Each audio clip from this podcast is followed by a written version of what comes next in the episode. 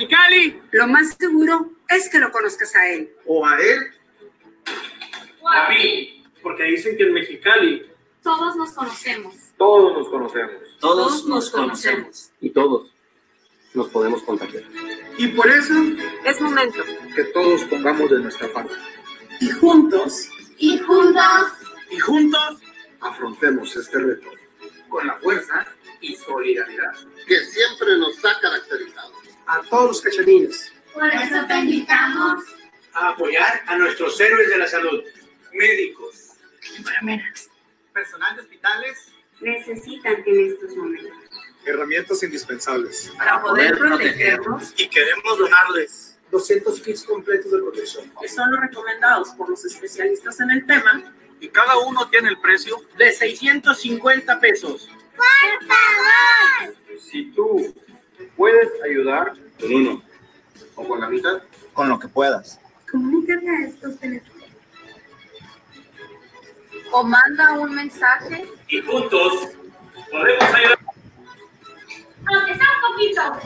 nuestros héroes de la salud, Que necesitan de nuestro apoyo. contamos contigo.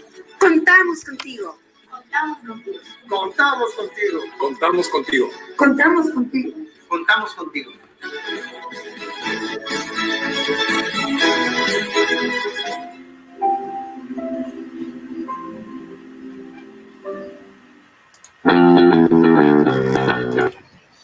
¿Qué tal amigos de SN Network? Le damos la bienvenida a este martes, martes que era de béisbol, pero el día de hoy lo vamos a hacer martes de entrevista, pero como pueden ver, estamos de manteles largos, no nomás porque está el Parra otra vez de nuevo y el Peruzzi juntos, yo creo que por primera vez video, pero porque tenemos hoy con nosotros al exfutbolista, eh, ex seleccionado nacional y ahora este, desempeñando una labor, este, los mexicanos en Estados Unidos, allá este, haciéndola de asistente técnico en el Seattle Saunders, el señorón Gonzalo Pineda. Bienvenido, Gonzalo.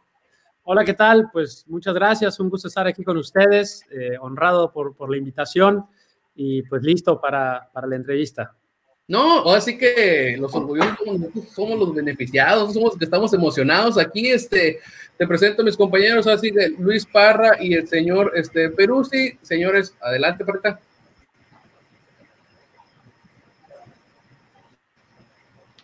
Muchas gracias, Gonzalo. Mucho gusto.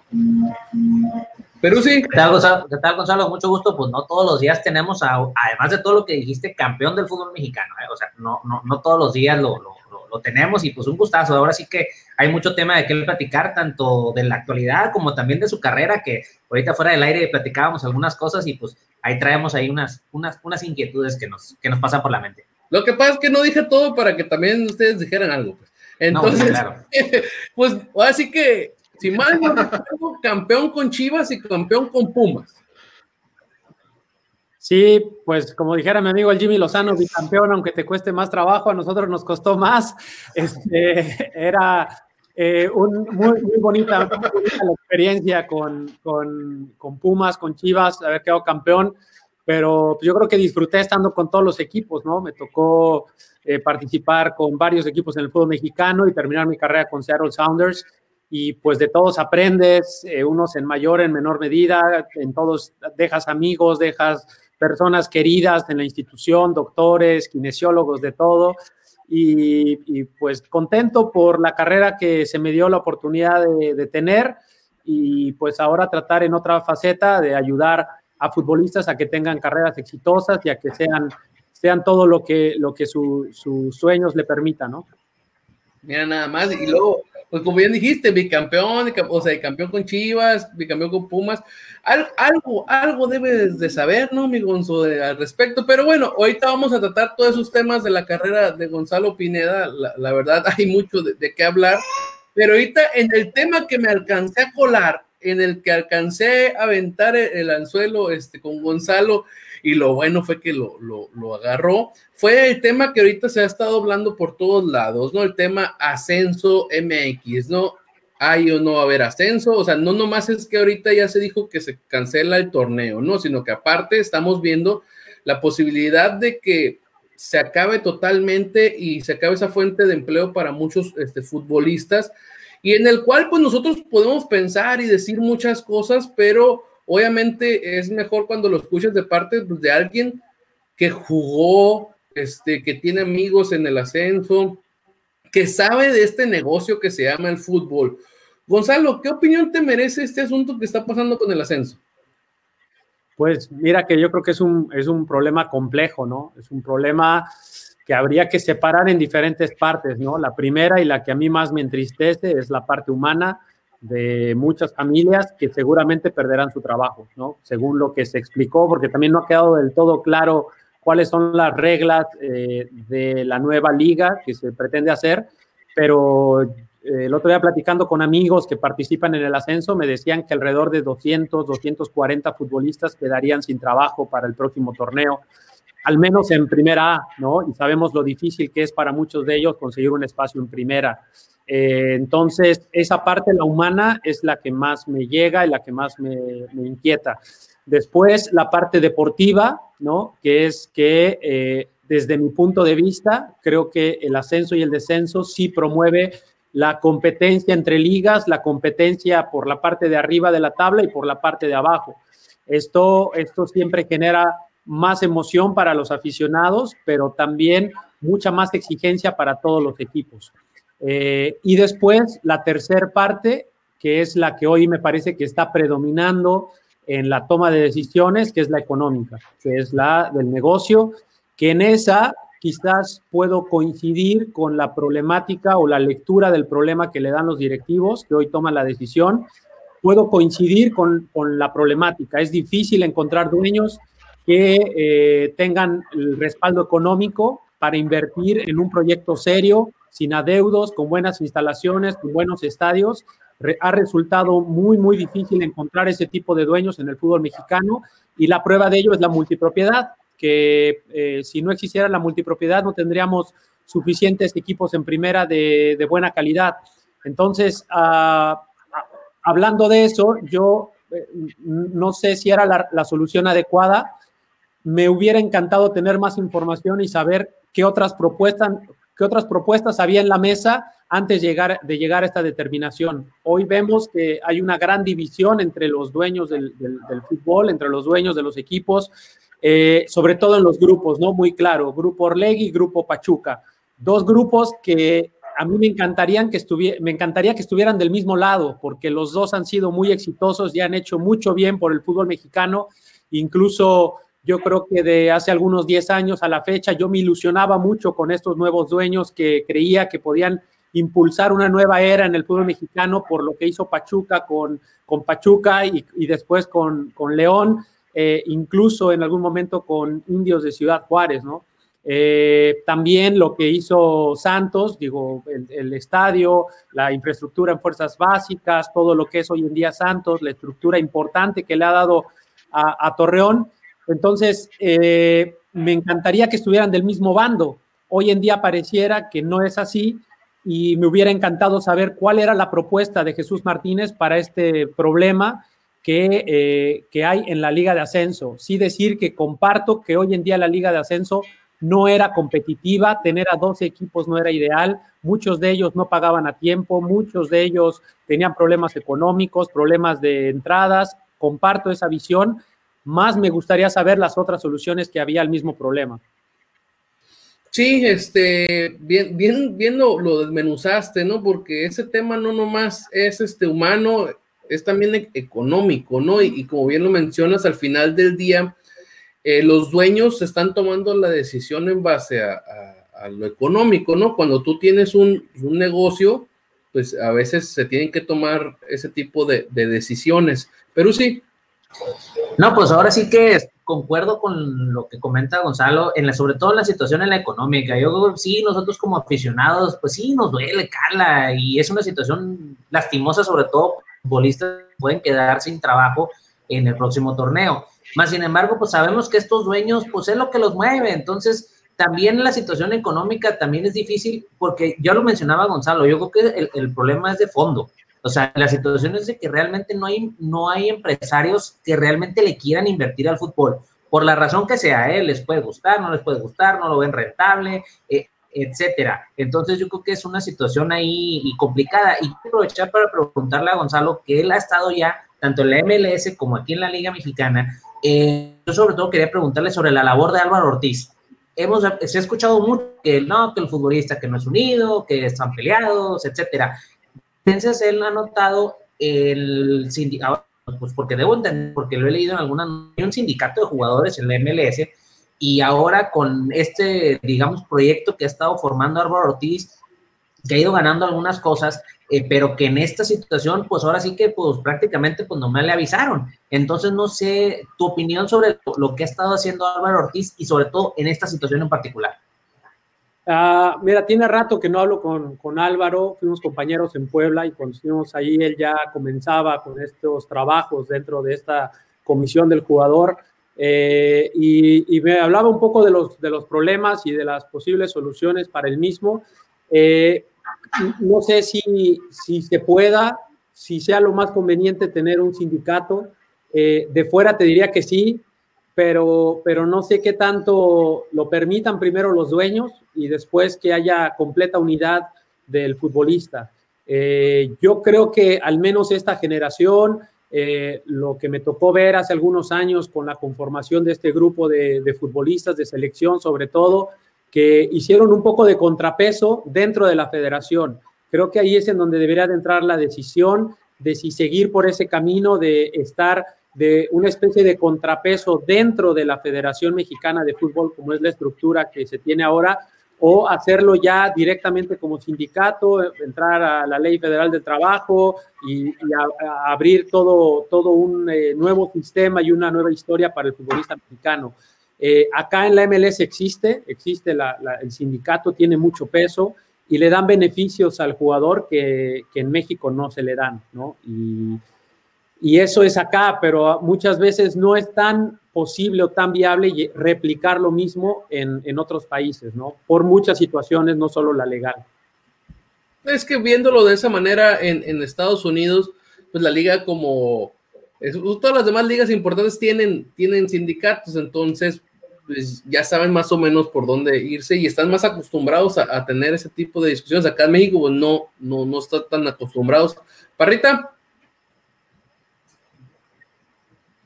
Eh, ahorita Gonzalo nos hacía, digamos, una cronología, ¿no? De cómo fueron las cuestiones que, se dieron para desaparecer la, Liga de Ascenso. Y él nos hablaba de la cuestión de los, de los dueños, ¿no? Que en su momento se pensó que, venía una nueva ola de, de, dueños innovadores.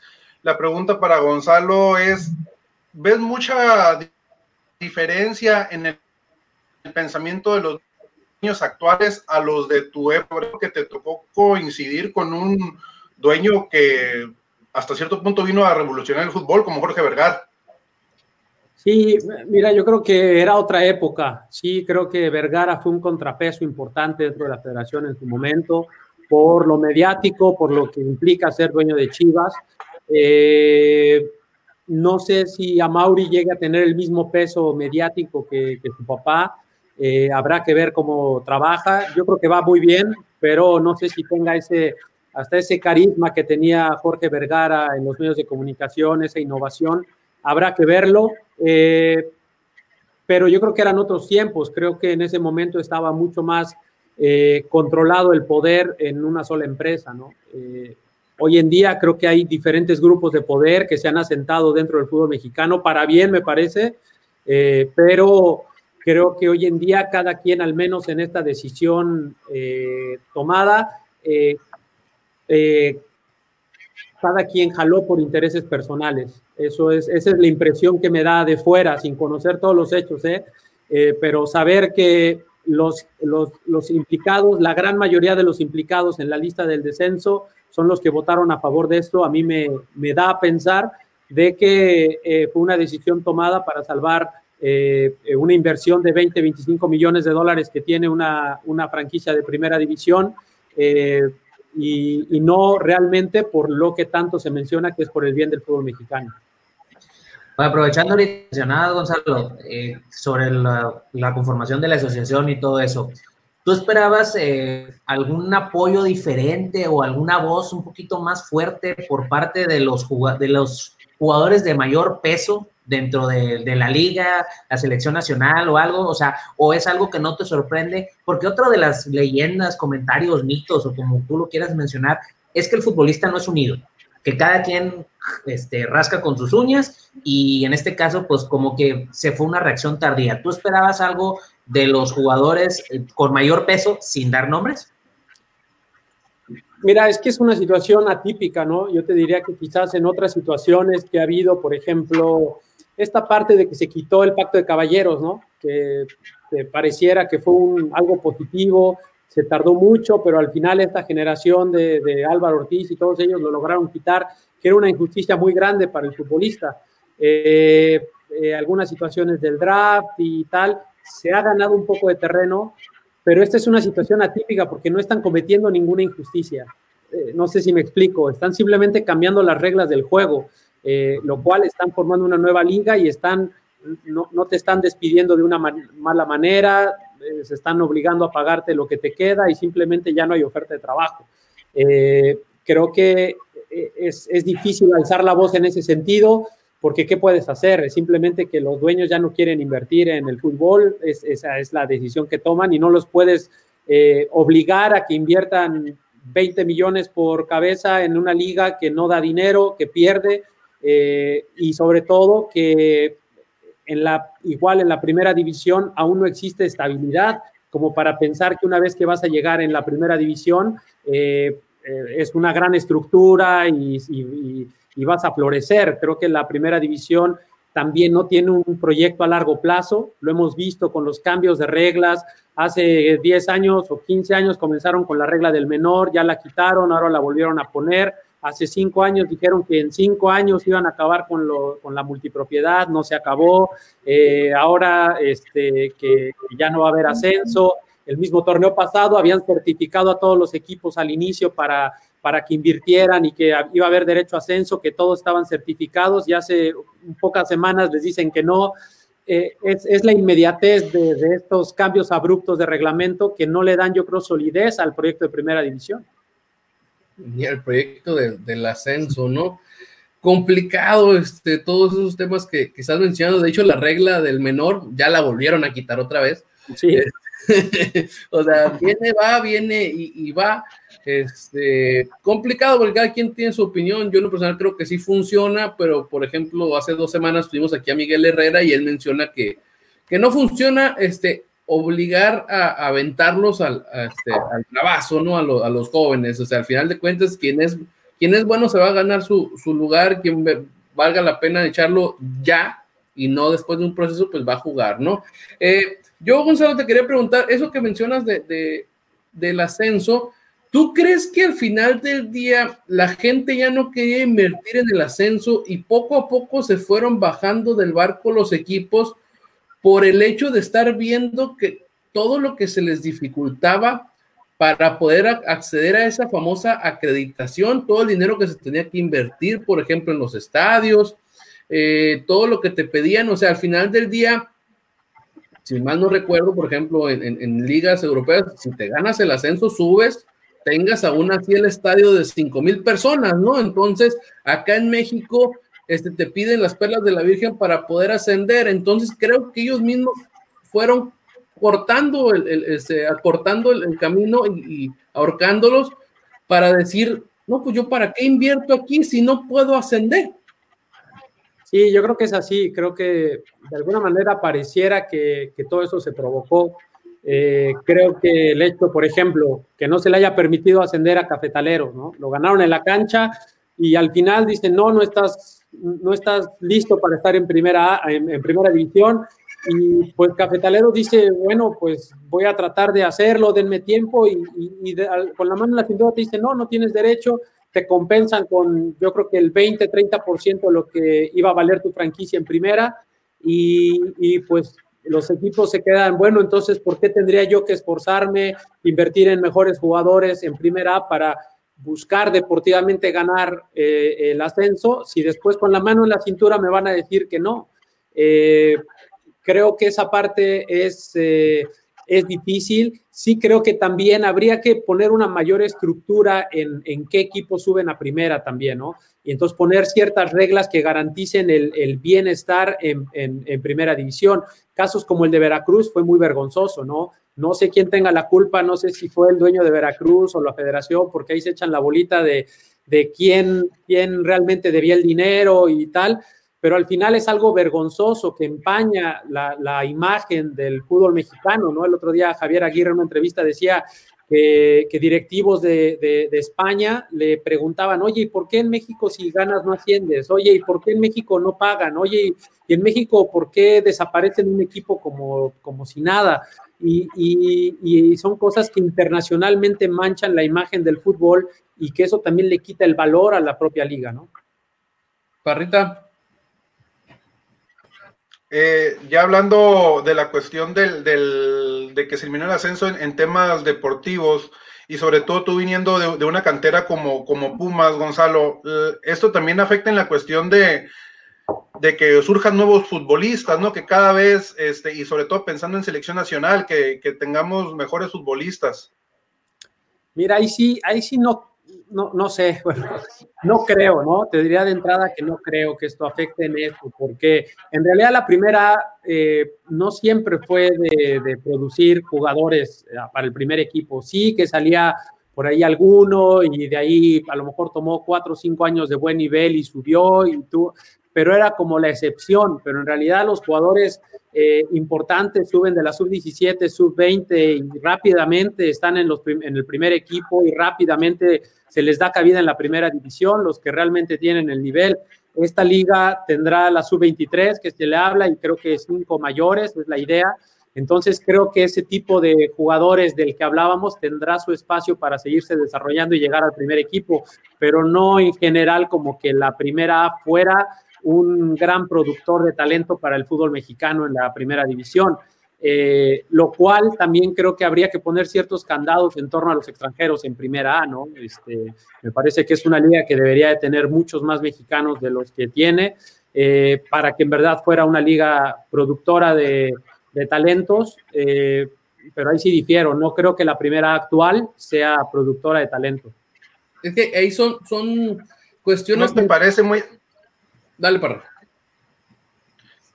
¿No te parece muy alto un sub-23 para abastecer a primera división? Entendemos cómo se manejan las cosas en México, pero... Sí, sí, bueno, muy, muy alto puede ser. Es que existe, existe, mira, hay que decir también a, a favor de, de, lo que hoy es el fútbol mexicano, que yo creo que hay una muy buena estructura de fuerzas básicas. Como estructura, ya después cada club le dará su, su sentido pero la estructura que tienen sub 10, sub 11, sub 12, sub 13, sub 14, sub 15, sub 17, sub 20, tercera, segunda, eh, la verdad es que es una estructura bastante, bastante buena, ¿no? Eh, y yo creo que de ahí es suficiente para abastecer el fútbol mexicano. Yo la vería al revés, yo creo que eh, lo, que era primera A, y es la parte que, que me entristece, es que mucho jugador que a lo mejor después de cuatro o cinco años en primera división, eh, que tenía, ya llega a 24, 25 años y no tenga cabida en el primer equipo, eh, quizás no encuentre trabajo en la primera A.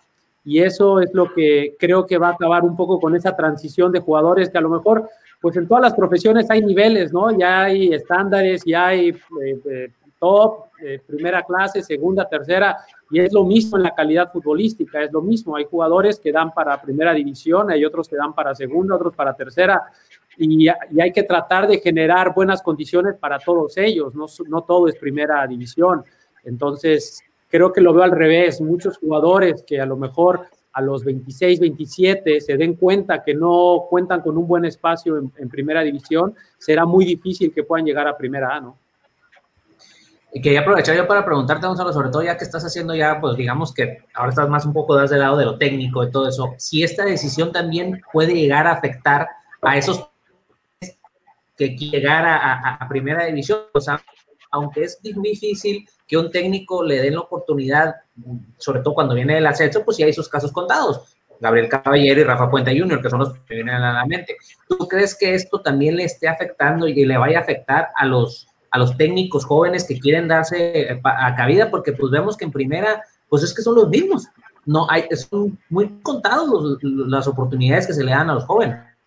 Sí, sí, la verdad es que en eso sí, ahí sí creo que es un caso diferente. ¿Por qué? Porque yo creo que ahora el enfoque que se le va a dar a los equipos es mucho más de formación. Y cuando tú eres técnico, eh, eh, es muy difícil si eres técnico de un equipo profesional que pelea por ser primer lugar, por ascender, por quedar campeón o por no descender. Es muy diferente esa competencia a ser un técnico formador. El, el enfoque es completamente diferente. Ahí hay menos presión por ganar, pero más presión por desarrollar a jugadores para promoverlos a otros niveles. Y entonces la exigencia es diferente, la forma de trabajar es otra, y creo que eso va a frenar un poco el desarrollo del, técnico mexicano.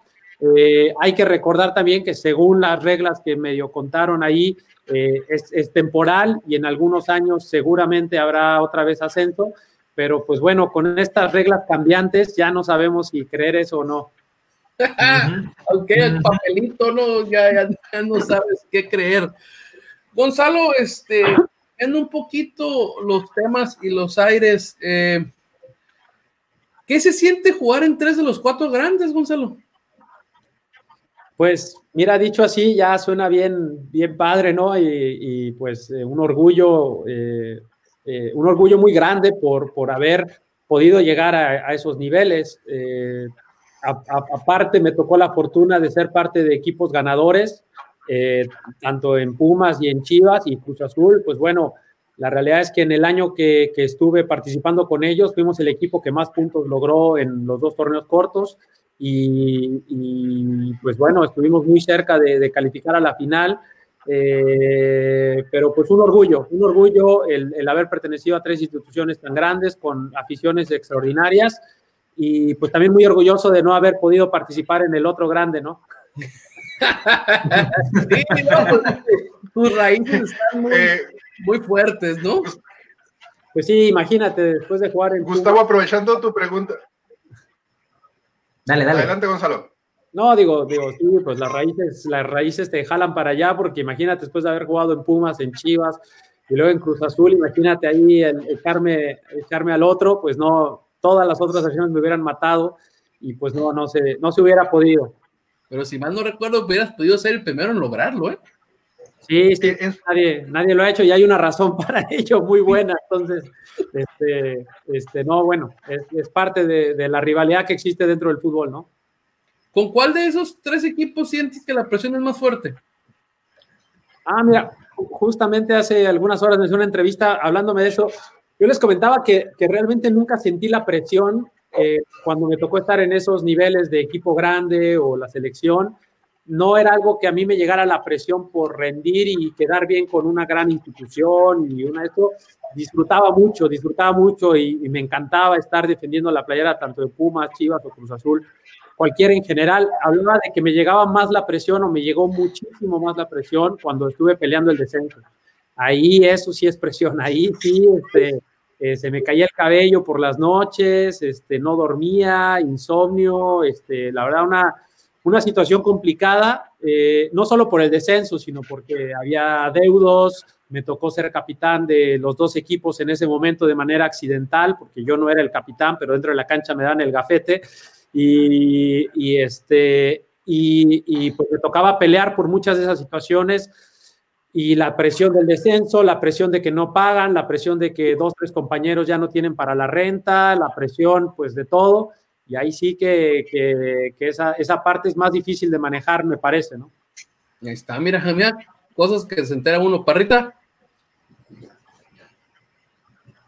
Eh, Gonzalo, en su momento América te llegó a, a buscar, eh, complementando yo un poco la pregunta de Gustavo, y eh, cuando llegas a Chivas, ¿cómo te recibió el vestidor? Porque estaba muy reciente también, en tu caso, el bicampeonato con Pumas y que prácticamente era el mismo vestidor de Chivas que habían perdido una de las finales. Sí, mira, mira, contestando la primera, eh, después me enteré que sí, hubo un acercamiento con, con América. Eh, eh, en teoría, el plan de ellos era prestarme seis meses a San Luis, lo cual ocurrió, y de ahí jalarme a la América. Eso es lo que a mí me comentaron. Eh, nunca tuve una plática directa con la gente de la América ni nada. yo me enteré ya después de esto, pero pues al final de lo de San Luis, eh, llegó la oferta de Cruz Azul y, pues vámonos, vámonos a Cruz Azul. Eh, pero creo, tengo entendido que algo así pasó cuando, cuando fue lo de, lo de la salida con Chivas. Y después, después, uh, ¿cuál fue tu segunda pregunta? Eh, tu llegada a Chivas, ¿no? Porque estaba muy reciente tu bicampeonato con Pumas y en ese bicampeonato pues se perdió una, una en el caso de Chivas, se pierde una final con, contra ustedes y prácticamente era el mismo vestidor. Sí, eh, no, no, fíjate que me, eh, llegué muy bien, sobre todo porque la gran mayoría estaba en selección, entonces a mí me tocó estar en selección con muchos de ellos, algunos en sub-23, eh, y uh, desde el 2004 vamos a los Juegos Olímpicos con Bravo, con el Maza, eh, Diego Martínez, eh, entonces, uh, bien. Y después me toca Copa Confederaciones en 2005, este, con todos ellos, eliminatoria, con Ramoncito, con Osvaldo, con Salcido, con todos ellos. Entonces era, era la base de la selección en ese momento Chivas. Y de hecho me acuerdo muchísimo que cuando regresamos de Copa Confederaciones, eh, mi mamá me dijo, este, ¿sabes qué hijo? Se me hace que te va a querer Chivas. Le dije, ¿por qué o qué? Dice, es que fíjate, todo el lado izquierdo son, son de Chivas, es Salcido, es Ramoncito y solo faltas tú ahí en esa banda izquierda. Y le, yo, no, mamá, yo estoy en Pumas y tal, y yo con Pumas y tal, a los seis meses y me vendieron y pues vámonos. Yo estoy en Puma y Goya y Goya y todo. Sí, sí, llegó, llegó los y bueno, es una historia medio macabra esa de cómo salí de Pumas, pero, pero bueno, al final se dio y, y, y bueno, llegué, llegué a Chivas y, y, bueno, me tocó vivir cuatro años extraordinarios de mi carrera y en una ciudad fantástica, ahí nacieron mis hijos y pues muy feliz también de ese, de ese pasado, ¿no? Si gustas contar la historia, aquí nadie se opone. No, bueno, no, historia,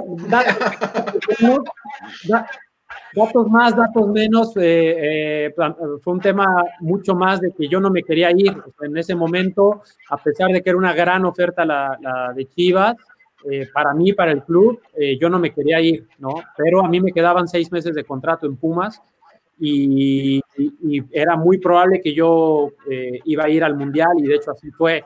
Entonces yo en diciembre del 2005 me quedaban seis meses de contrato y pues el contrato de Chivas era muy bueno, pero yo aún así no me quería ir. Eh, pero la oferta de Pumas fue demasiado baja. Fue como si no fuera seleccionado, fue como si no hubiera interés de un equipo.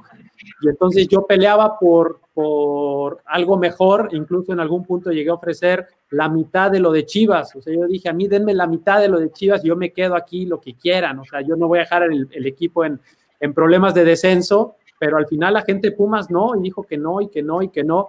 Y, y, pues tanto fue así que al final la oferta, me imagino que la oferta de Chivas fue buena para Pumas y al final deciden venderme, ¿no? Y, y así es como yo llego a Chivas. Eh, pero la realidad es que en, en, el momento cuando a mí me dan a, a, a, conocer la oferta de Chivas, yo mi mente estaba en selección y en Pumas, ¿no? Este, pero bueno, de esas situaciones que, que, que pues no dependían mucho de mí, sino de Pumas y al final así fue complicado dejar este el equipo. Tomaste una muy buena decisión, Gonzalo. Sí, sí, no me arrepiento. La verdad es que fue, fueron muy bonitos años.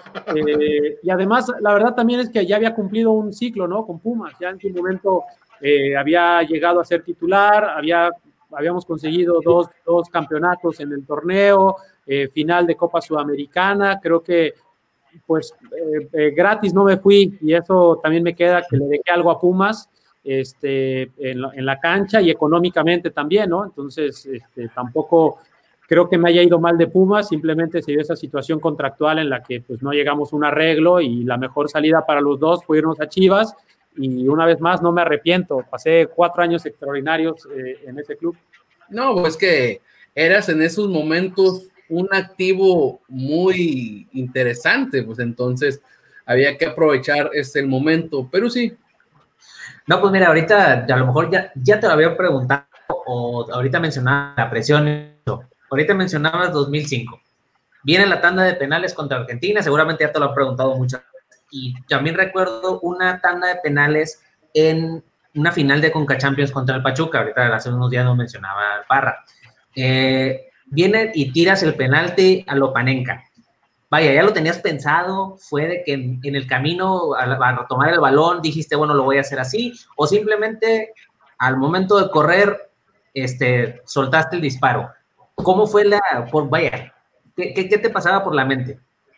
Sí, bueno, pues me lo preguntan mucho esto. Eh, es, uh, eh, me, me, preguntan si quiero tirar este penal, ¿no? Este, eh, Jorge Campos viene a preguntarme ahí, ¿no? Cuando termina el partido, este, eh, bro, ¿quiere, quiere, quiere tirar penal, pues? Y yo, este, sí, sí, sí tiro, sí tiro. Eh, y me vino a insistir y me dijo, seguro, ¿estás seguro? ¿Estás seguro? Y yo le digo, sí, sí, estoy seguro. Vino Paco Ramírez también a preguntarme y tal. Y a la tercera que viene Jorge me dice, ¿estás? Y yo, sí, ya te dije que sí, pues me estás poniendo más nervioso ya, este, si quieres ponme y si no, no, ya te dije que sí, ¿no? Eh, de todos esos momentos, yo no me doy cuenta, al escuchar la lista no puse atención de cuál iba a tirar, yo solamente escuché mi nombre y ya, eh, entonces, este, ya estando en la fila, ya sabes, en el medio campo, este, comienzo medio a ver y a preguntar, ¿no? Oye, ¿quién va? No, pues vas de quinto. No, bueno, pues tuve tiempo para, para pensar, ¿no? Para decidir, así es que comencé a analizar cómo, cómo paraba Germán Lux. Yo, mi primera reacción cuando me dijeron vas a tirar, era tirarlo cruzado fuerte al palo, al palo izquierdo del portero, ¿no? A mi derecha. Y ese era mi mejor tiro por tenía una fascinación por cómo los tiraba García Aspe en la selección y en Pumas, y casi siempre los tiraba cruzados fuerte al ángulo, ¿no? Entonces, entrenaba mucho ese disparo, pero entrenaba otras formas de tirar los penales. Eh, en el torneo de penales que antes había en tercera y en segunda división, y en segunda había practicado muchísimo también el panenca, lo había tirado alrededor de 10, 12 ocasiones, y solamente una vez me la, me la atajó un portero porque me estudió y se quedó parado.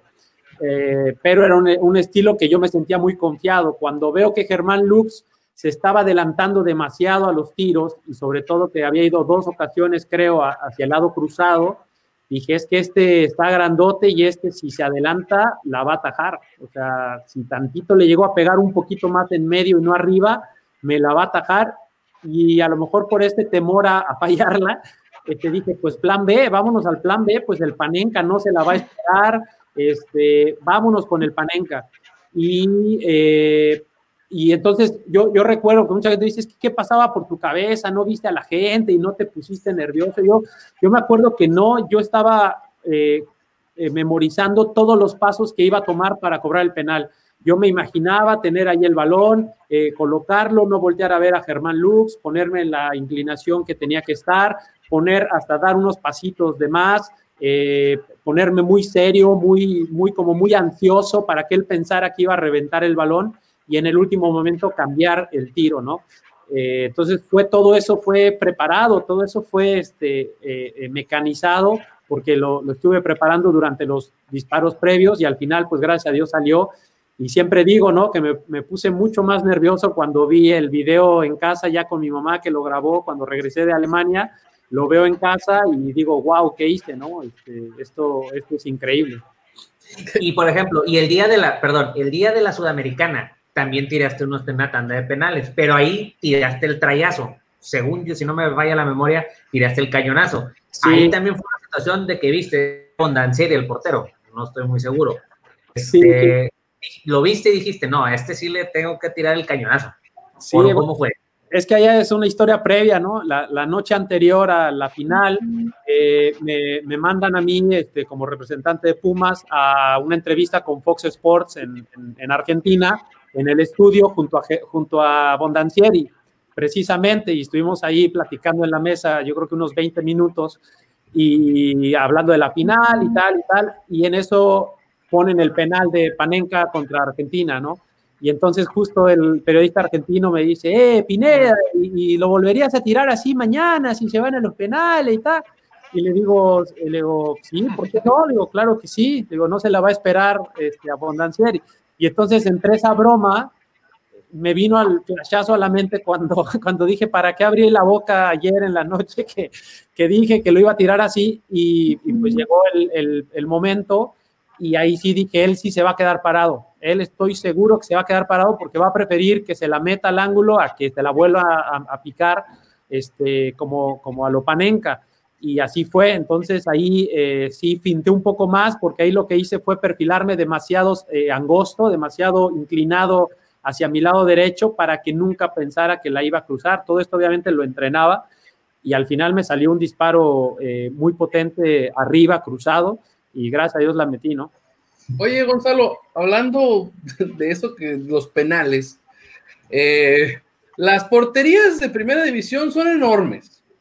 La verdad, yo las veo enormes, que pareciera que se hacen chiquitas en los penales con los porteros, pero si te soy sincero, yo mido como un 84 y me paro en una portería y siento que está enorme la portería.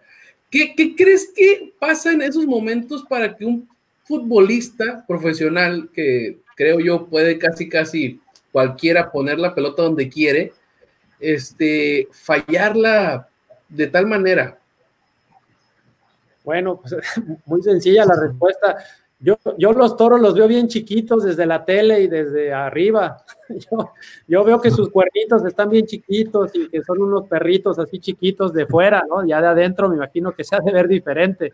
Es lo mismo en el fútbol, ¿no? Este, la verdad, ya estando adentro, entre, pues no tanto la presión, digo, algunos me imagino que, que, que nos llegará la presión de maneras diferentes, pero ya estando adentro, así como uno está muy capacitado para golpear el balón sin rival y lo que digas, el portero también está muy capacitado para taparla, casi todos son muy altos, ¿no? Por ejemplo, me acuerdo eh, en Copa Confederaciones, precisamente, el partido contra Brasil en 2005 nos, nos toca un penal y, lo tira Borghetti. Y yo me acuerdo que yo veía a Borghetti desde atrás, yo me, me gustaba ponerme atrás del tirador siempre en medio, viendo al portero de frente. Y yo veía a Dida, y Dida, pero es que era un animal, Dida era una cosa casi, casi que levantó los brazos y casi que pasaba el, el, el, travesaño, ¿no? Y yo decía, no quisiera estar ahí en los pies de Borghetti, y de hecho lo falla y lo repiten, y no, ya ni me acuerdo qué pasó, pero lo repitió creo que tres veces y, y se armó un relajo, pero eh, la realidad es que también el portero es muy capacitado. Ahora es un tiro sencillo, pues sí, o sea, yo creo que normalmente se anotan muchos más penales de los que se fallan, pero sí tiene su grado de dificultad por el entorno, por la presión y porque también hay porteros que son especialistas en atajar penales, ¿no? Adivinan perfectamente, saben cómo inclinar su cuerpo, tienen mucha potencia de piernas, eh, tienen brazos largos, entonces eh, sí, que, sí que hay varios factores ahí que influyen. Ahí está, mira, así que la respuesta de parte de un futbolista que, como bien lo menciona, eh, de primera división y, y de selección nacional. Parrita. Eh, Gonzalo, eh, has hablado mucho por diferentes cuestiones de la Copa Confederaciones del 2005. ¿Tú sientes que colectivamente esa selección llegó a, su techo en, en, ese momento, más que un año después en el Mundial del 2006? Porque fueron, fueron unos partidos que pasan los años y muchos los recordamos, ¿no? Por el nivel que mostró esa selección en ese momento.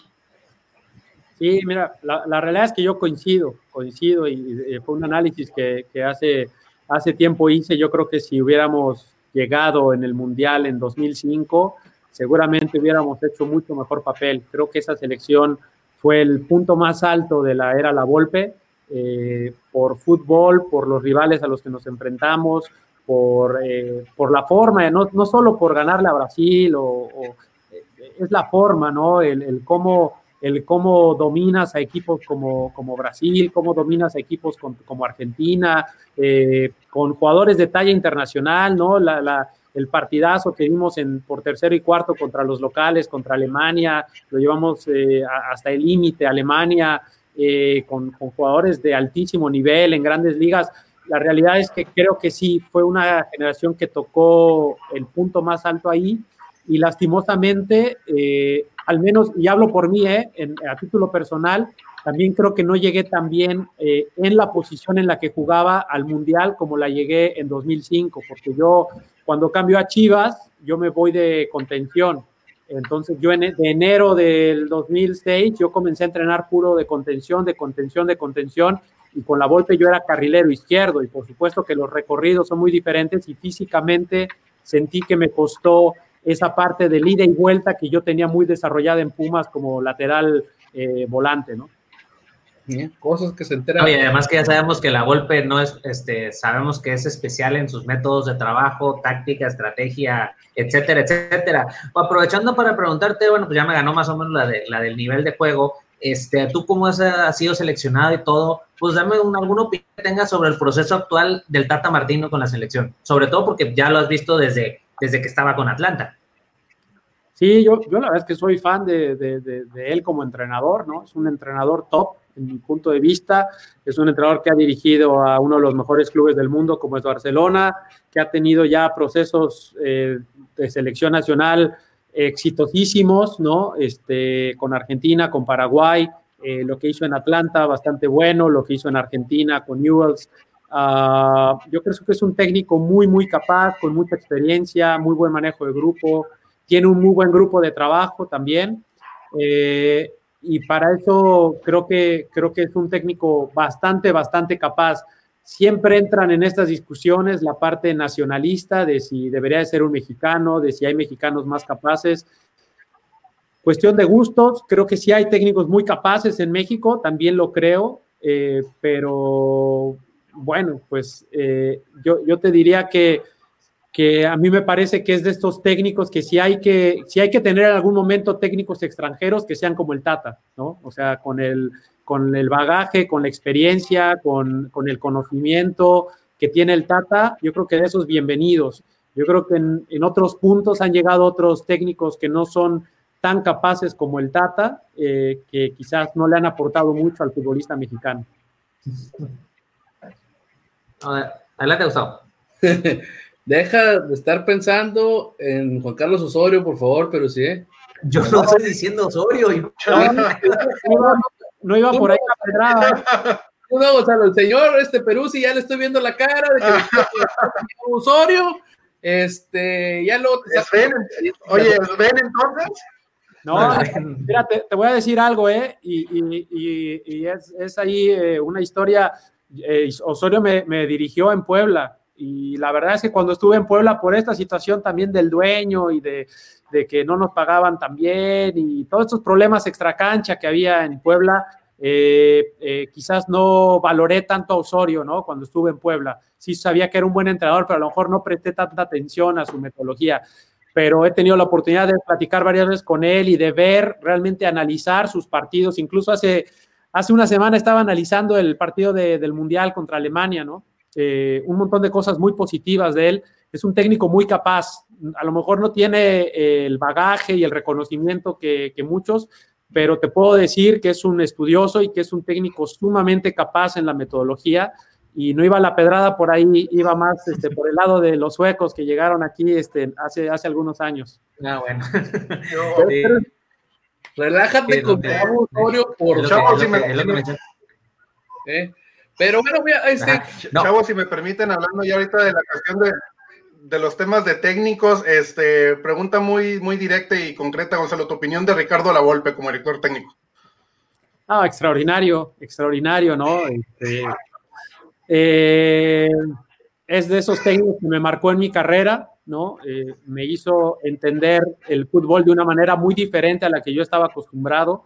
Eh, yo soy de Pumas, de cantera, eh, y siempre se me llenó la mente de garra, de lucha, de entrega, de esfuerzo, de profesionalismo, de trabajo duro, de, de, buen manejo con la pelota también, pero sobre todo una actitud incansable, ¿no? Una garra, la famosa garra puma, y de eso te llenan la cabeza en fuerzas básicas.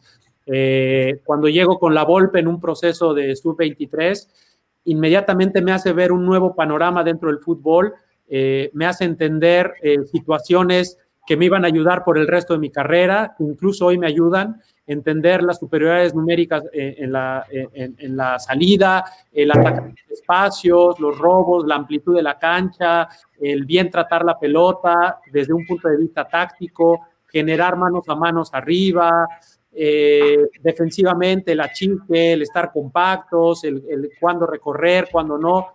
Es un técnico que me hizo ver el fútbol de una manera diferente, más allá de si ganó, si no, si cae bien, si no cae bien, si muchas cosas. Es un técnico fantástico y de los mejores que me tocó en mi carrera. Como puedes haberte dado cuenta, y aquí en este programa el señor Luis Parra no oculta su fanatismo por el señor Ricardo Antonio La Volpe, es su técnico favorito, de hecho casi casi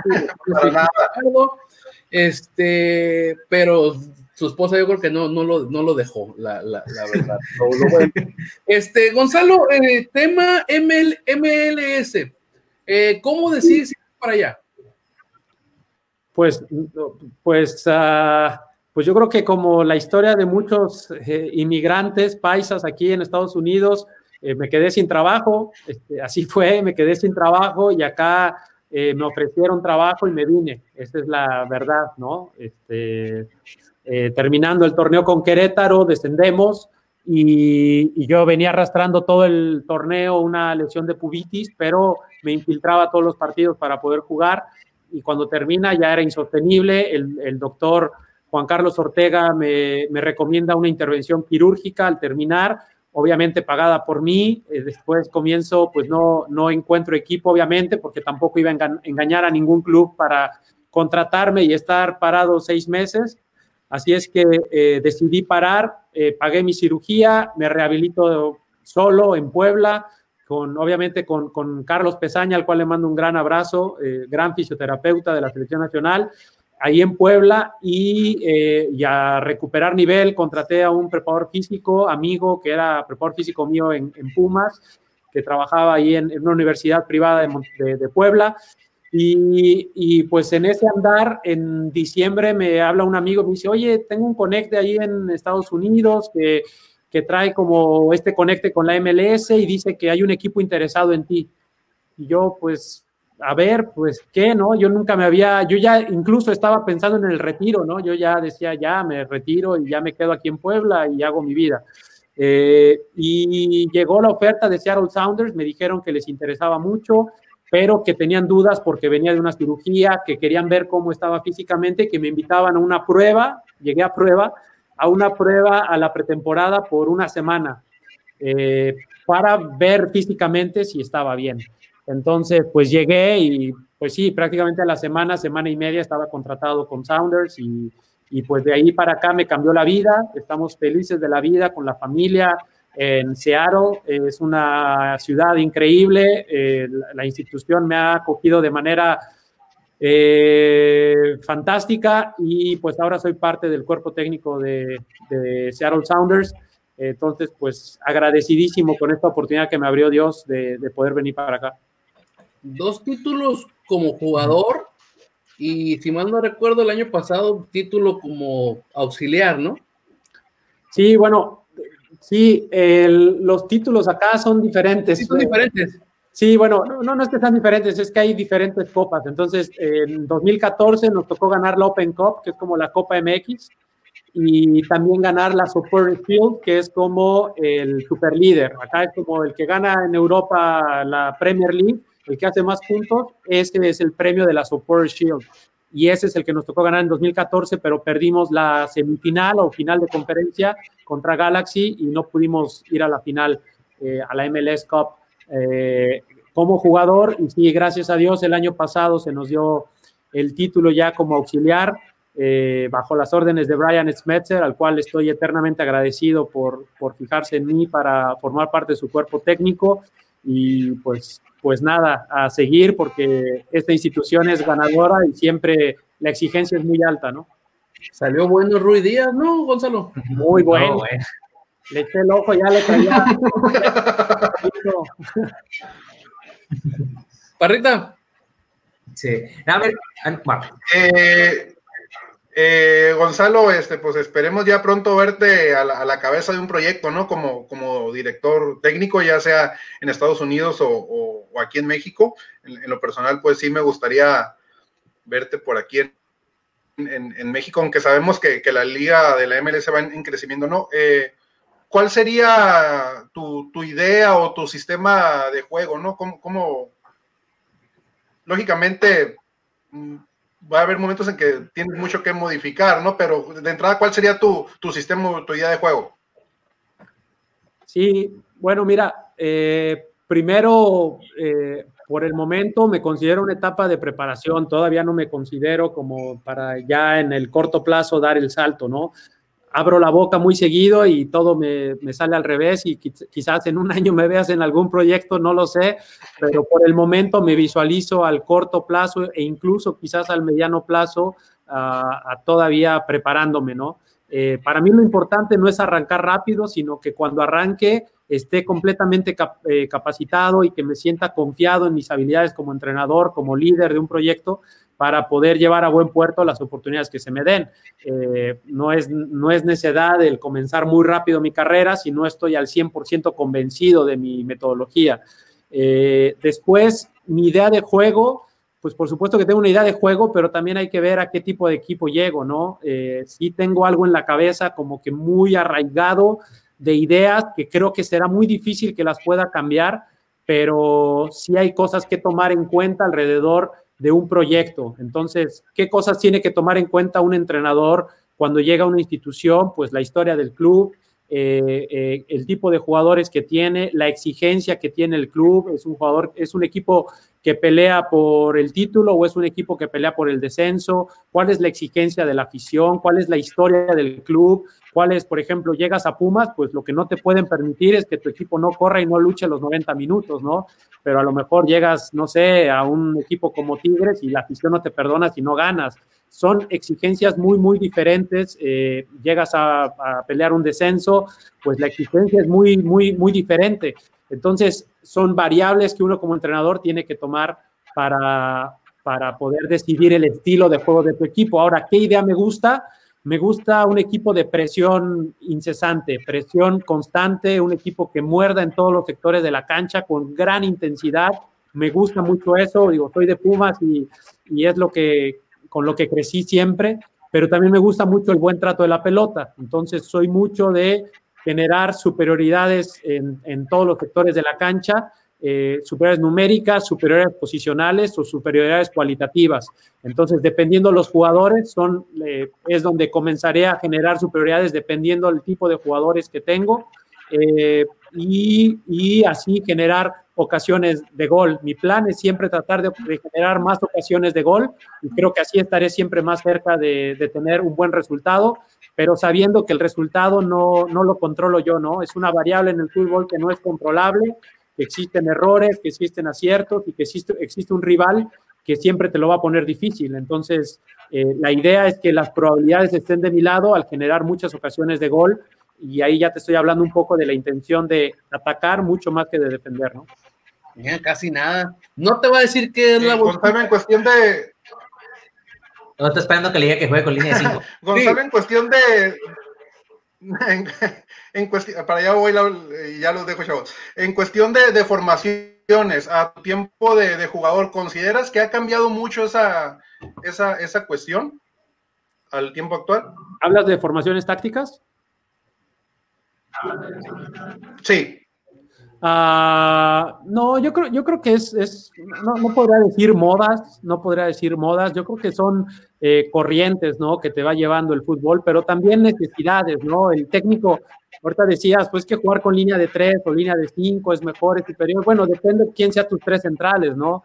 Eh, de repente la intención del, del, entrenador al poner a línea de tres es porque quizás no, no, tiene mucha confianza en dos de los centrales y pones a un tercero para que defiendan bien. Hay otros que ponen una línea de tres para tener mejor salida con balón controlado. Eh, las necesidades, el plantel eh, y eh, eso es lo que para mí determina la formación táctica de un equipo, ¿no? ¿Qué, qué, qué características tienen mis jugadores para organizarlos de cierta manera? Pero antes de eso viene la idea de juego. Entonces, eh, tú podrías ver, incluso nos ha tocado ver la evolución en muchas facetas de Guardiola, que quizás es uno de los mejores eh, exponentes hoy en día del, buen trato de la pelota. Eh, y en grandes pasajes de tanto Barcelona como de Bayern Múnich, trabajó con una línea de tres, cuando es muy sabido que Guardiola su formación principal es el 4-3-3, pero en muchas partes llegó a jugar con línea de tres incluso con movimientos tácticos, poniendo a Philippe Lam de contención, tirado de lateral derecho, convertido en un contención más. Eh, lo mismo ha hecho en momentos con Fabian en, en el Manchester City, que lo tiraba de contención por adentro eh, y generaba una especie de línea de tres.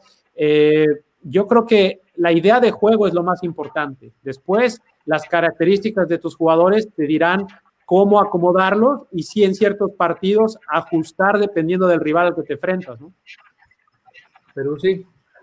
No, pues mira, yo te para así que un par de preguntitas rápidas, este, ya no son tanto de, de técnico. Vemos que el proyecto de León va caminando, va caminando, va caminando, va caminando. ¿Tú crees que los jugadores que han llegado, sobre todo ya en los últimos años y más en concreto de la Liga MX de Estados Unidos, están y sencillamente por una cuestión de cuestión económica, estilo de vida, etcétera, o sea, lo, todo lo que te representa vivir y jugar en Estados Unidos, o crees que también es una situación ya que les está apeteciendo el, los proyectos deportivos que están yendo, porque ya vemos que cada vez van jugadores pues ya no tan viejitos, ya vemos a Pulido, este, bueno, ya lo de Vela y es, es distinto, o sea, pero vemos que otro tipo de jugadores están aterrizando. ¿Tú crees que es una cuestión por ese lado? Y bueno, te la contesto y ahorita tengo otra rapidita. Pues mira, la, verdad es que no sé, no sé cómo lo vean esos jugadores.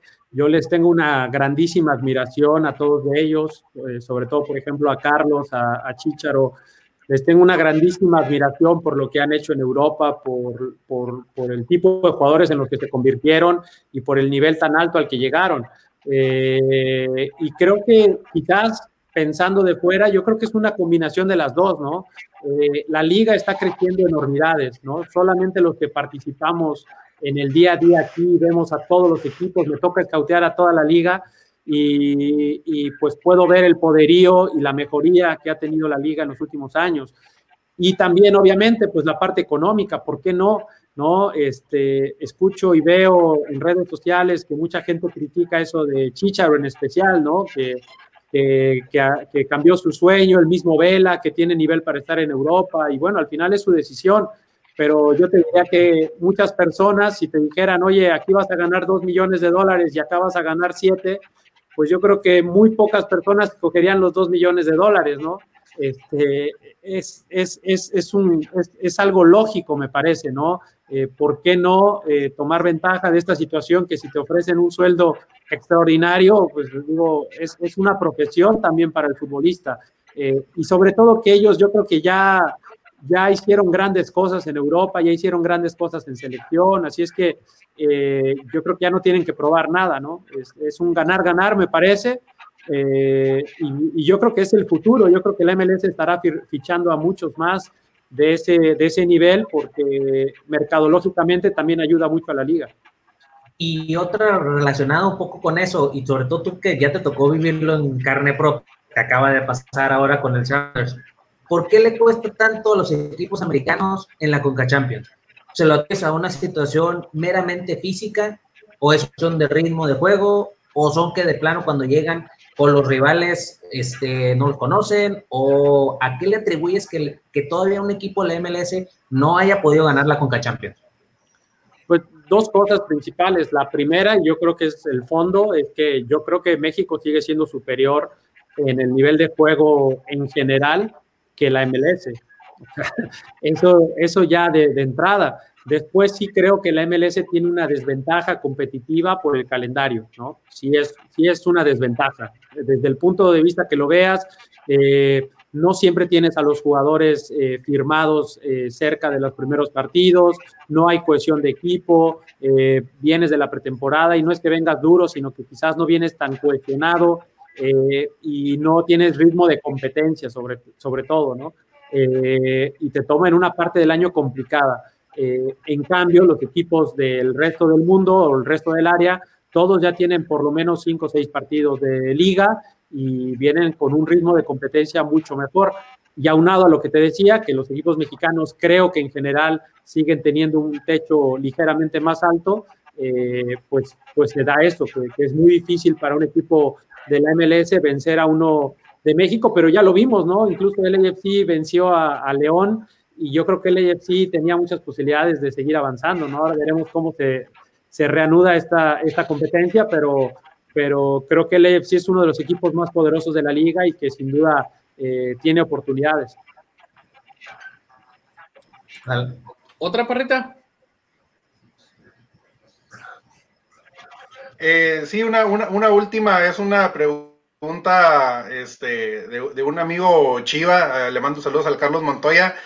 Eh, te has manejado durante toda la, la, charla, Gonzalo, como un tipo muy, muy transparente, como en la semifinal contra, contra América aquí del 2007 con la, con la seña, que por qué nos dejaste con, con, con nueve o con diez, no me acuerdo, ahí hubo un reclamo de un, de un amigo Chiva.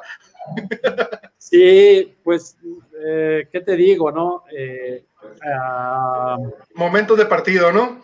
Sí, bueno, es que todo tiene una historia y yo soy mucho de contar historias, entonces si no le, si ustedes tienen tiempo se las cuento.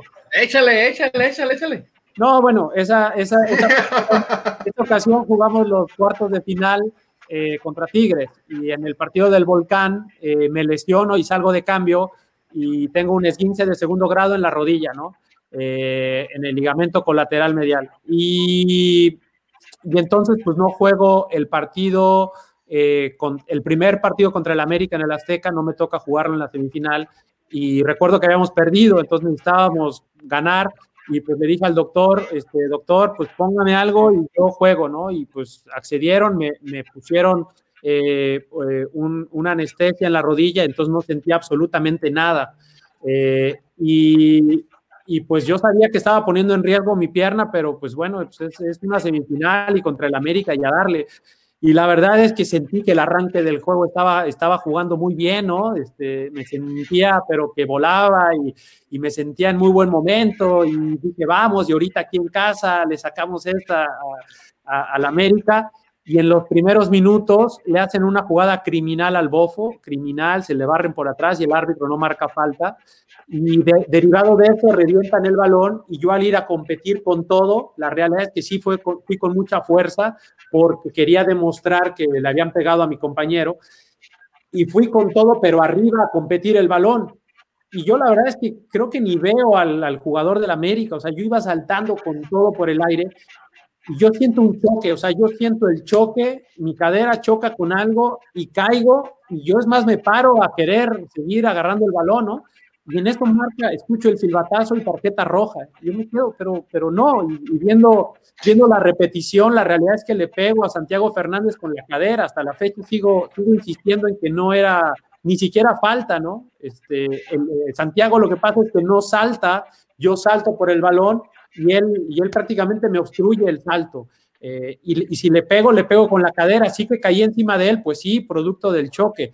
Pero, pero entonces, pues me vino y la emoción y toda esta frustración de, de haberme inyectado la rodilla para poder jugar y, bueno, la entrada que le habían hecho al bofo segundos antes, eh, eh, sentía mucha injusticia de parte del árbitro, ¿no?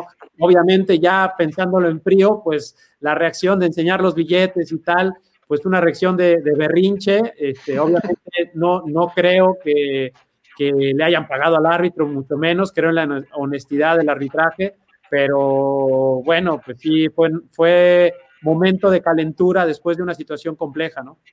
De hecho, justamente derivado de eso, hace rato, al principio de la entrevista, Javier Favela nos comenta, primero dice, arriba el América, luego dice Gonzalo Pineda, recuerdo su señal de que le pagaron al árbitro cuando le expulsaron en un clásico. Hay gente que se acuerda de esta parte, son, son, señas, son partes de juego que, que, que, yo creo que se van a recordar por, por mucho tiempo, ¿no? Hace poco el Tuca también cuando sacó la, la cartera, ¿no? Entonces, así hay, hay, hay, muchas cuestiones y como tú bien mencionas, o sea, hay que contar la, la historia detrás de y el, lo cual termina derivando en, en, obviamente de ser un momento de frustración muy grande el hecho de quiero jugar, me dan posibilidad de jugar y a la hora de jugar pues me terminan expulsando, ¿no? Ya me imagino cómo se va a sentir en ese momento de, de adrenalina, ¿no? Pero sí, ¿qué otra cosa quieres preguntar? No, pues ya nada más para cerrar, este, se ve que Gonzalo tiene su corazoncito Puma y todavía lo trae. Machín, porque ¿eh? pues es de donde Este, quiero que me des tu opinión, ya que de técnicos en general, la labor de Mitchell hasta el, hasta el momento, ¿cómo, ¿cómo, has visto la labor de Mitchell en el, el Pumas actual? ¿Qué, qué, qué te pasa? Bien, bien, yo creo que Mitchell ha hecho las cosas bien. Me gusta su estilo, creo que ha, ha cambiado un poco. eh, hablando ya de fútbol, y ahí creo que es fanático de la línea de tres, por ahí Luis. eh, eh, eh, creo que hace línea de tres en la salida, ¿no? Por ejemplo, este torneo creo que es una de las variantes tácticas que, ha hecho, es que tira a Mayorga como central por izquierda, ya Luis Quintana como líbero y, suelta, y perdón, eh, al muchachito que viene de Monterrey, que se me olvidó su nombre, juega de líbero y ya suelta a Quintana como central por derecha y deja ir a Mosto bien abierto, ¿no? Eh, creo que ha sido una de las variantes tácticas que le he visto. El torneo pasado jugaba más un, un 4-2-3-1 que se transformó en un 4-3-3, pero ahora con la llegada de Dineno, pues tiene que jugar con dos puntas casi siempre. Eh, a veces abre a Dineno, pero me ha gustado un equipo de Pumas que creo que se, se reforzó bien. Me gusta Saucedo, ha, tenido buenos chispazos, eh, Fabio Álvarez y sobre todo Dineno, ¿no? Que, que lo ha hecho de maravilla. Creo que Mayorga ha tenido un gran resurgimiento y, y también el muchachito este, el central, que viene de, de Monterrey. La verdad, soy, soy fan de él, me encanta cómo juega y se me olvidó ahorita su nombre, qué pena. Eh, Johan Vázquez, no son de algo Vázquez, Johan Vázquez, ¿no? Sí, sí, sí, sí, sí. Y me fascina cómo juega. eh, es un jugador muy rápido, que hace muy bien las coberturas, tiene una gran lectura de juego y también con la pelota creo que tiene cierta capacidad, ¿no? Entonces, eh, lo, lo veo bien. Obviamente, pues para competir con los equipos poderosos que, que- que fichan eh, cualquier can- eh, cantidad de, de jugadores a- a- de gran nivel, pues hace falta tiempo y trabajo. Entonces, la estabilidad, la continuidad, el apoyo a Mitchell serán claves para que eh, en, un mediano plazo pueda dar resultados. ¿no? Oye, Gonzalo, ya como dice el para ya este, cerrar, porque tampoco es manda y, y hay que dejar algo para luego, después que nos, nos quieras volver a este, aceptar la, la- la llamada, porque luego ya no nos van a querer contestar. Eh, ¿Alguna vez supiste alguna oferta para irte a Europa? Sí, sí, sí. eh, lo comentaba hace rato también. Este, eh, eh, hubo, hubo por ahí algunas ofertas. eh, llegaron en mal momento contractual, porque casi todas llegaron, sí, sí que llegaron algunas cuando estaba en Pumas, pero quizás no eran tan buenas. y llegaron algunas ofertas, a lo mejor un poquito mejores, pero eh, cuando estaba en Chivas y yo acababa de llegar a Chivas y casi después del Mundial sí que hubieron eh, ofertas, eh, pero entiendo que eran más bajas de lo que Chivas había pagado por mí, entonces no era, no era buen negocio para Chivas y, y pensaban que se podía mejorar la oferta y no llegó esa. Eh, y después yo, yo creo que el momento contractual no, no me ayudó. Y, y bueno, en ese momento estaba muy duro lo del pacto de caballeros, ¿no? Entonces, eh, si yo me esperaba esos seis meses que hablaba de si no, no me iba con Chivas y perdiendo el Mundial, quedaba libre y me podía ir a Europa. Eh, pero estaba muy duro esa parte de amenazas de que si te ibas no volvías a jugar en México y muchas cosas. Y, bueno, yo lo que quería era irme en paz de Pumas, no me quería ir peleado tampoco con Pumas y se llegó a esa parte. Y después, años después, con Chivas llegó una oferta a préstamo de un muy buen equipo, muy buen equipo. Yo rogué porque me, me dejaran ir a préstamo y no, no, no fue así. Querían a fuerza una transferencia y no llegó. ¿Se puede saber el equipo? No, no, no, ya también me lo preguntaron hace rato y no, no, porque pues no, no está bien, pero sí, era un, era un buen. De hecho, de hecho, te puedo decir que hoy hay un, un jugador mexicano ahí. Eso. Ah, ya, ya, ya, ya lo podemos, ya lo podemos seguir ahí muy bien. Barrita, pues todo es tu, tu pregunta de despedida para cierre. Eh, no, no, pues nada más aprovechando que me das la palabra, Gustavo, para, para agradecer a, a Gonzalo su, su amabilidad, su, su apertura. Creo que abordamos temas actuales y, y- y de su carrera muy, muy interesantes y, y darte las gracias, Gonzalo, y por tu, por- repito, por tu disponibilidad, habilidad y por haber jugado en Chivas. No, muy bien, Luis. Pues muchas gracias, gracias por la, por la invitación.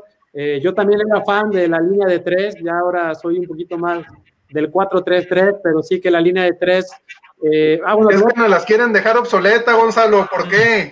Bueno, mira, es que hablábamos un poquito, ya no pudimos profundizar, pero ah, eh, cuando estuvo muy de moda, y por ejemplo, sobre todo en la época de la Volpe, que fue el que, el que la, la manejaba de una gran manera, es porque estaba mucho de moda jugar con dos nueves, estaba mucho de moda el 4-4-2. Entonces, la mejor forma de crear eh, superioridad numérica ahí era con la línea de tres, entonces generabas un 3 contra 2. Hoy casi todos los equipos te juegan con un solo 9, ya sea el 4-2-3-1 o el 4-3-3, que es de las más po- populares hoy en día. Eh, está saliendo una corriente también ahí del 4-4-2, pero en rombo, eh, pero eh, la táctica es diferente en ese sentido, ¿no? No me voy a meter mucho en eso, pero por eso era la línea de tres. Hoy, hoy lo que te diría es que eh, los, los equipos son mucho más flexibles y que la táctica, sobre todo en ofensiva, yo entiendo que las formaciones tácticas son la, la fotografía que hay en defensa. En ofensiva es, es un montón de variantes que le puedes dar a tu equipo, que te lo decía ahorita, Pumas, ¿no? Pumas juega con línea de cuatro normalmente en defensiva, pero cuando salen, sueltan a, Mo- Mozo y lo meten casi, casi que de carrilero, carrilero derecho y hacen una línea de tres. Johan Vázquez no pasa tanto al ataque cuando están en salida. Y, y es esa flexibilidad que te da el, el fútbol de hoy de poder jugar con las formaciones eh, en las partes que te interesa tener la línea de tres, ¿no? Mira, lo que pasa es que bueno, yo en lo personal. Ahora sí la última, ahora sí la última.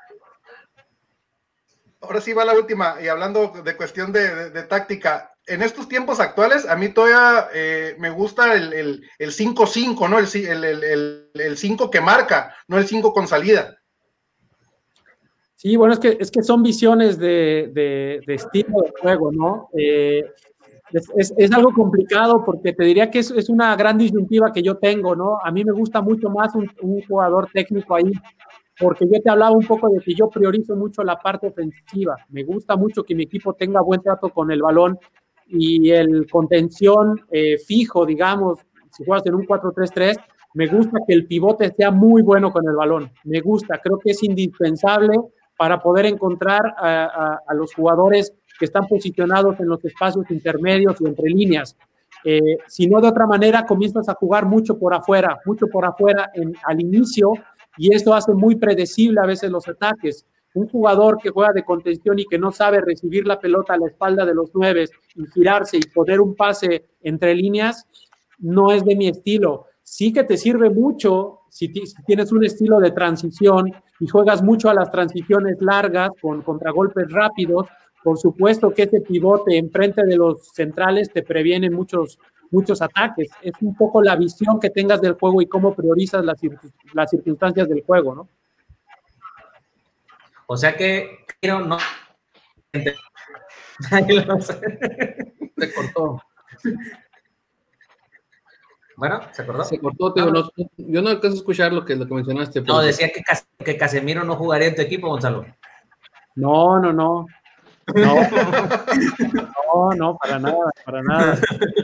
No, pues muchas gracias, muchas gracias Gonzalo, eh, gracias por la plática y, ahora sí que esperamos que, que tu carrera sea, que continúe de manera exitosa ahora, ahora como banquillos y, y te estaremos siguiendo. Gracias, gracias. Pero, pero gran jugador Casemiro, ¿eh? No tengo nada contra él, simplemente es que. Sí, justos.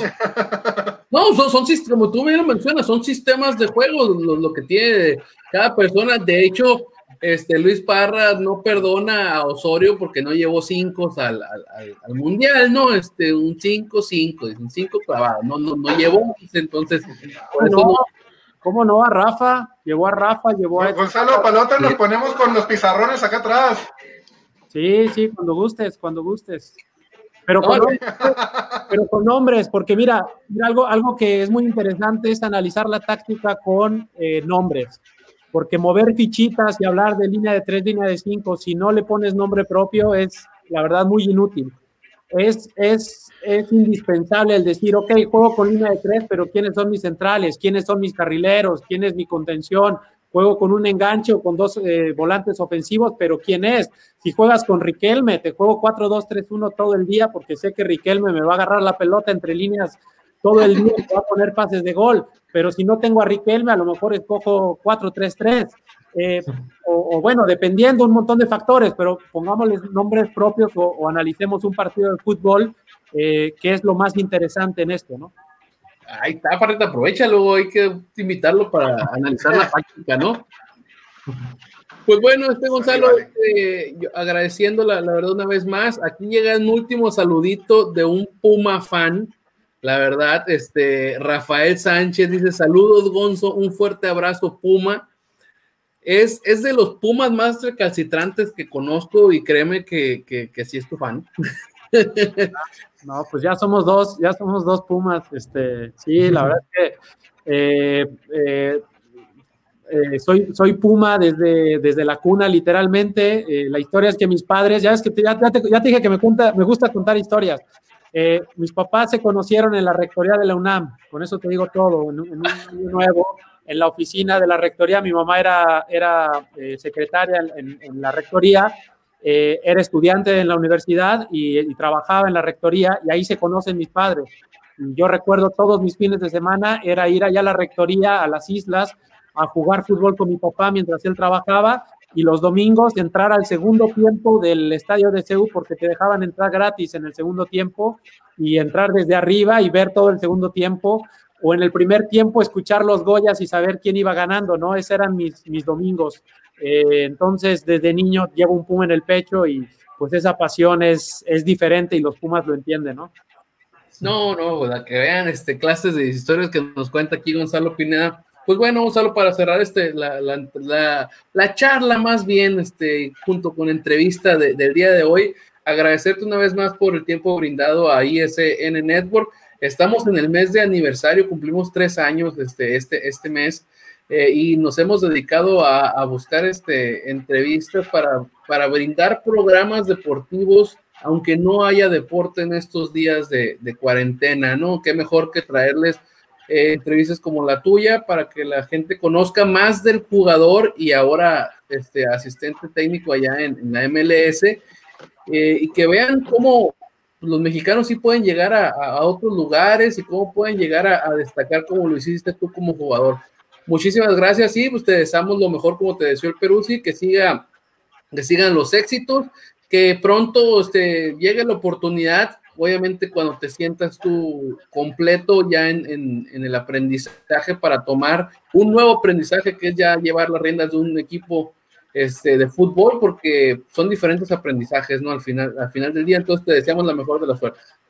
Así es, muchas gracias, un gusto estar con ustedes y, espero que se encuentren bien y las personas que nos están viendo, pues desearles mucha salud y armonía en estos días complicados. Efectivamente, pues bueno, nos despedimos, no sé antes recordarles que este programa es traído a ustedes gracias a Tortas Don Beto Sucursal Riverol, échenle aguacate y a nuestros amigos de EDP Eléctrica del Pacífico. Nos vemos el día de mañana con este programa especial de ISN este, Azul Crema. Va a empezar a, a, a convulsionarse el señor Gonzalo Pineda pero es una de las cosas de Y el jueves tenemos este, aquí a María del Rosario Espinosa, este, multimedallista olímpica por parte de, de, México. Y la siguiente semana, esta ya la podemos confirmar porque ya está planchada, es el ex liga mayorista venezolano Omar Vizquel, ¿no? Entonces aquí este, seguiremos este, llevando información hasta sus casas. Este, no tenemos un ISN Puma porque no tenemos Pumas, este, Gonzalo. Este, si no, si tuviera Deberían, ¿eh? Incluyanme ahí ya, este, contrátenme. Con todo gusto, la, la, verdad. Pero bueno, nos despedimos, y que tengan un excelente día. Adiós. ¿Dónde le firma?